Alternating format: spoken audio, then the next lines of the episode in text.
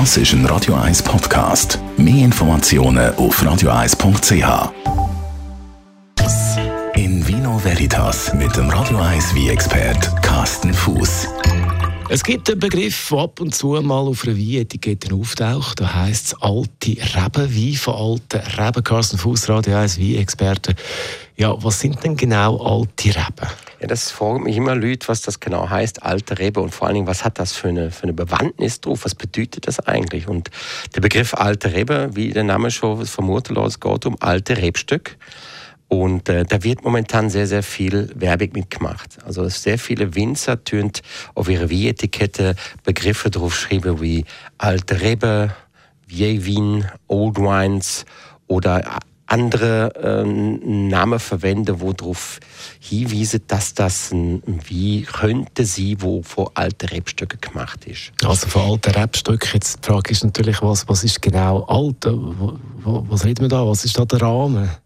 Genau, das ist mal das erste Problem, die Definition von alt. Da müssten wir eigentlich nochmal drüber reden, weil eigentlich ist alt nicht definiert. Also der eine ist mit 40 alt schon, der andere ist mit 60. Also man redet immer noch von Rebstück.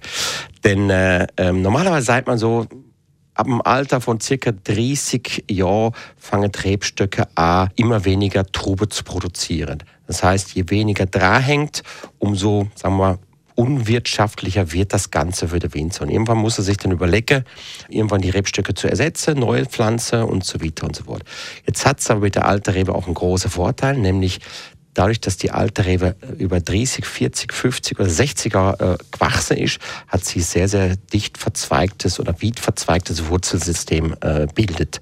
Und dieses Wurzelsystem tut sich natürlich Nährstoffe und vor allen Dingen Wasser aus tiefen Schichten nähen und äh, tut das eben ihre Trube, ihre Beere, wenn sie dann reif werden, umverteilen. Und das gibt eine gewisse Qualität an Trube. Also man sagt, dass die Trube für alte Rebe höher sind in der Qualität als vor junge Rebstück. Und das ist eigentlich der Hauptgrund, wieso man eben diese Werbung macht vor alte Rebstück. Jetzt hast du gesagt, bei den alten Rebstücken, das sind dann weniger Traubenbeere sozusagen dran, das wird teurer.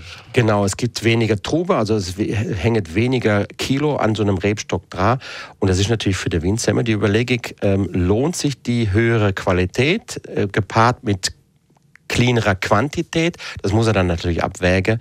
Ähm, aber wie gesagt, wenn ein Rebstock etwa 100 oder 150 Jahre alt ist, was es gibt tatsächlich, es gibt es im Priorat in Spanien, das gibt es aber auch an der Mosel oder im, im, im Wallis gibt es auch so alte Rebstöcke, im Barossa Valley in Australien, ähm, muss man sich halt immer überlegen, ähm, lohnt sich das denn noch? Oft ist dann wirklich so, dass man einfach mehr Werbung macht mit dem alten Rebstock, als dass es dann tatsächlich große Unterschiede in der Qualität ausmacht. Aber die ursprüngliche Idee ist tatsächlich so. Das Radio 1 wie Experte Carsten Fuß über alte Rebstöcke. In Vino Veritas auf Radio 1.